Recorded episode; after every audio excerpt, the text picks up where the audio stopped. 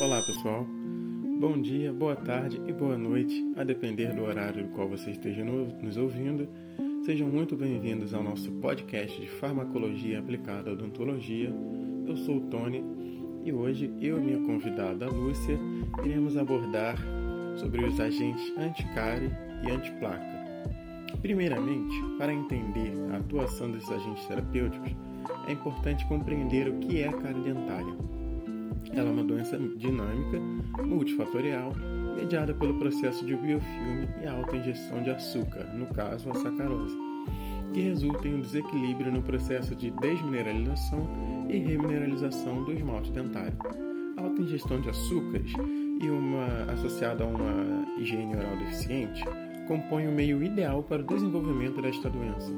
Começa a surgir assim o acúmulo de biofilme e um processo chamado disbiose, seria isso? Seria basicamente um desequilíbrio na microbiota oral, com predomínio de bactérias acidogênicas e acidúricas.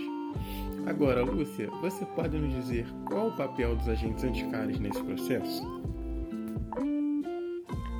Bom, os fluoretos eles são os principais agentes anticáries utilizados tanto na prevenção quanto na regressão da doença. E atualmente, o flúor está presente na água de abastecimento, nos dentifrícios, colutórios bucais, materiais dentários e ele também pode ser aplicado nos consultórios odontológicos, principalmente naquele, naqueles pacientes que têm uma alta atividade de cárie.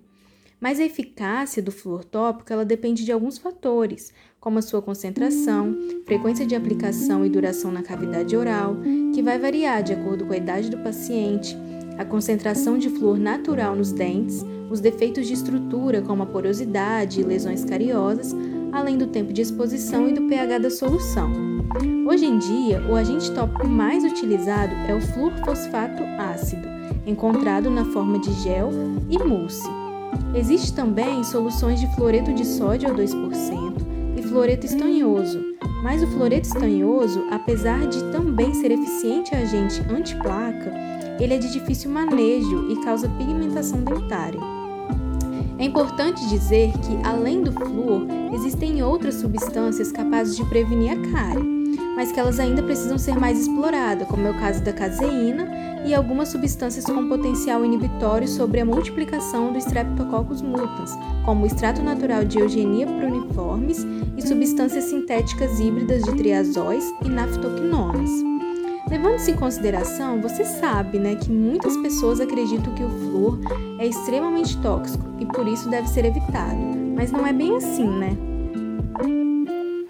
Pois é, atualmente muito tem se falado sobre os malefícios do flúor e foram levantadas algumas questões, como por exemplo sobre a segurança da fluorização da água.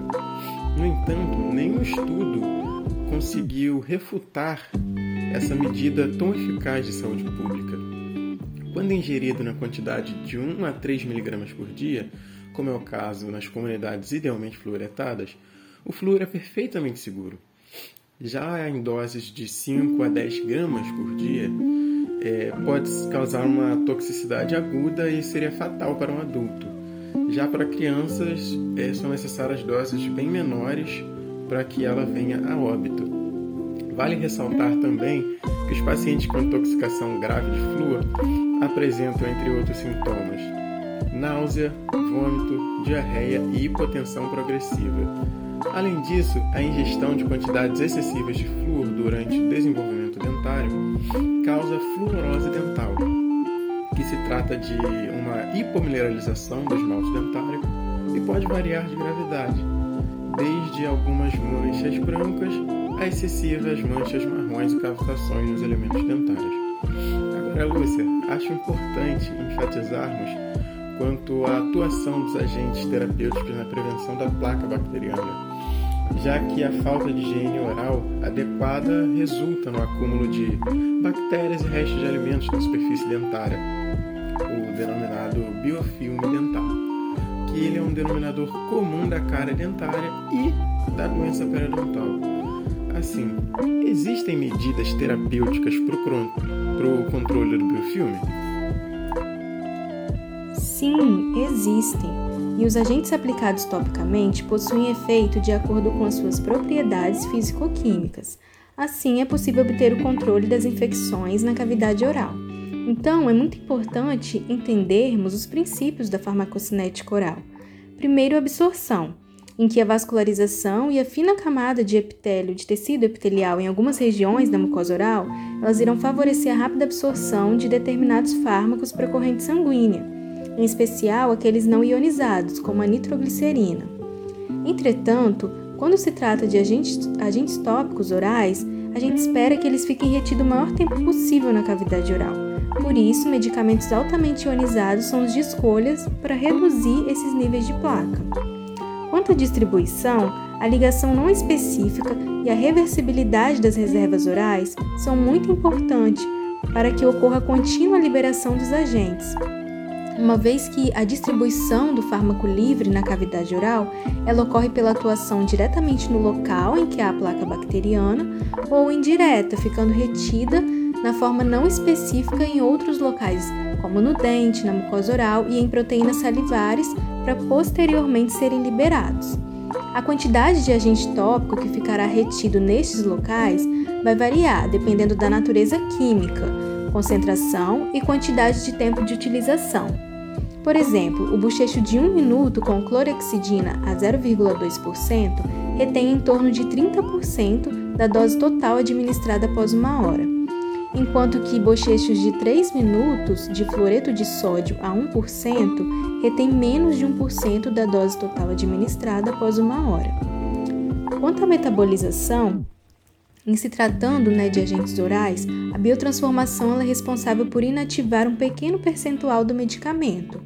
E quanto à eliminação desse fármaco na cavidade oral, ela irá ocorrer por meio do fluxo salivar, que tem em média de 500 ml a 1500 ml de fluxo de secreção diurna e somente 10 ml de secreção noturna. Isso é importante porque determinará o tempo em que o fármaco ficará em contato com a superfície dentária. Agora, Tony, que entendemos essa farmacocinética dos agentes antiplaca, você poderia nos dizer em relação às propriedades desses agentes, destacando alguma delas? Claro! No que tange às propriedades desses agentes, temos a eficácia, que é a capacidade de reduzir clínica e estatisticamente o biofilme e a gengivite. Temos a segurança, ou seja, não causar efeitos adversos como lesões, alergias, inflamações e outros. Temos a estabilidade e substantividade. Ambas dizem respeito à permanência da atividade do agente na cavidade oral por um tempo prolongado, sendo que a estabilidade trata da permanência desse agente na forma ativa em temperatura ambiente e a substantividade da característica desse agente ser liberado de forma lenta e contínua na cavidade oral. Temos também a especificidade, que é a característica de agir somente sobre o biofilme patogênico e não permitindo assim uma resistência bacteriana ao medicamento e nem permitir o desenvolvimento de bactérias oportunistas. Além disso, os agentes devem apresentar sabor agradável e custo acessível. Porém, nem tudo são rosas. Nós sabemos que atualmente não há no mercado um produto que abranja todas essas propriedades que caracterizaria um agente antiplaca perfeito. Ainda assim, nós podemos destacar algumas substâncias que são bastante eficientes no controle do biofilme dental, como por exemplo o pirofosfato de sódio, que interfere no mecanismo de formação da placa, dificultando assim a mineralização ou seja, se for formado um cálculo dental na presença dessa substância, ele seria um cálculo bem mais poroso, o que facilitaria a sua remoção. Temos o citrato de zinco, que sua maior ação é diminuir a taxa de proliferação bacteriana na placa já existente. É um dos químicos mais utilizados no controle da halitose porque ele vai inibir a volatização dos compostos ricos em enxofre que são liberados pelas bactérias. Temos a clorexidina, ela ajuda a eliminar a placa bacteriana existente, inibe a adesão de proteínas da saliva e inibe a formação de uma nova placa. A clorexidina é uma biguanidina catiônica, apresentando afinidades por superfícies carregadas eletricamente negativas, ou seja, bactérias, salivas, etc.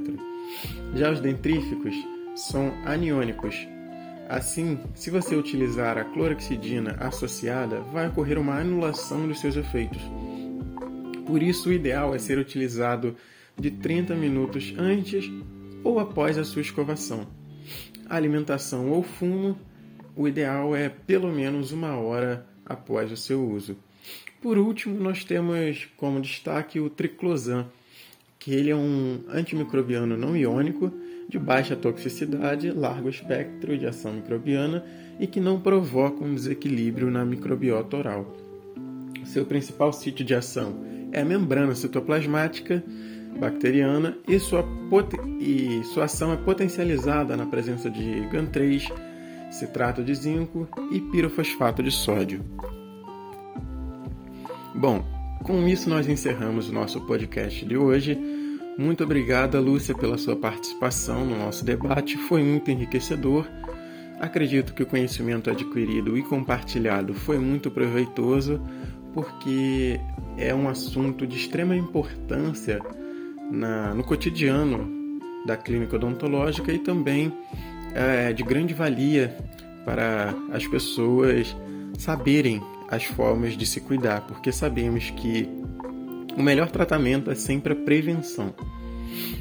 Então, senhores e senhoritas, foi um prazer inefável estar na presença de vocês e até o nosso próximo podcast.